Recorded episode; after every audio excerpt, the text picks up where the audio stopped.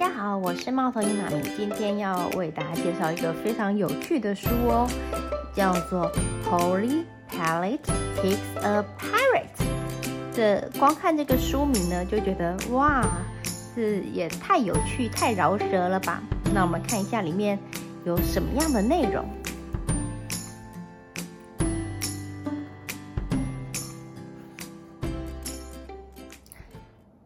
Polly the parrot was sick of her tree. Send old branches and leaves, send old nothing to see. Send cheeky chinks with their same cheeky tricks. I'm fed up with living out here in the streets. She squealed. It's a life on the ocean for me. I'll find a pet pirate and sail off to sea. I'll find one who's clever and dashing and brave, who's handsome and clean, and who won't be misbehave. 哇哦，这是一个从动物视角来看世界的故事吗？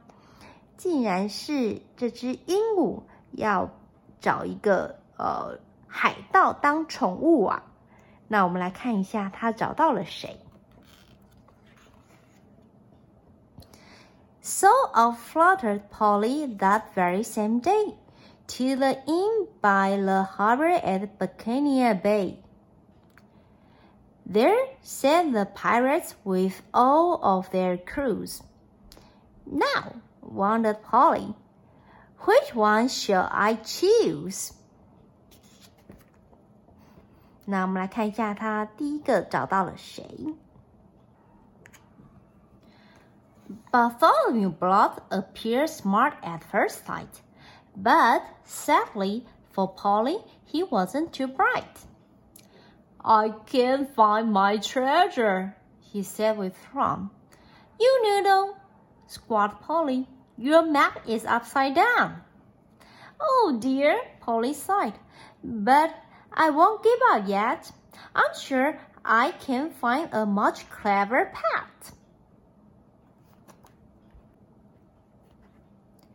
Phineas Mudd seemed a fine fearless sort, but was really the clumsiest pirate in board.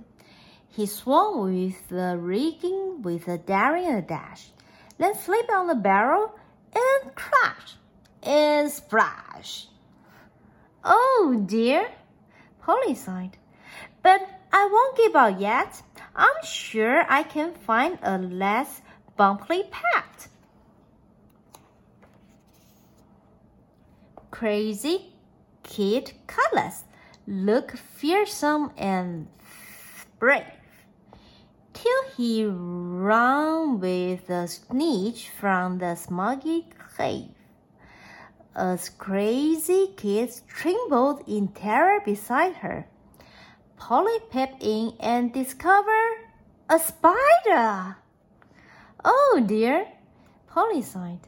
But I won't give up yet. I'm sure I can find a less cowardly pet。好吧，那鹦鹉碰到了三个海盗，他都不满意耶。那他接下来会找到哪个最适合来当宠物的海盗呢？这本书很适合和啊跟宝贝们一起去看哦。今天分享就到这边，谢谢大家。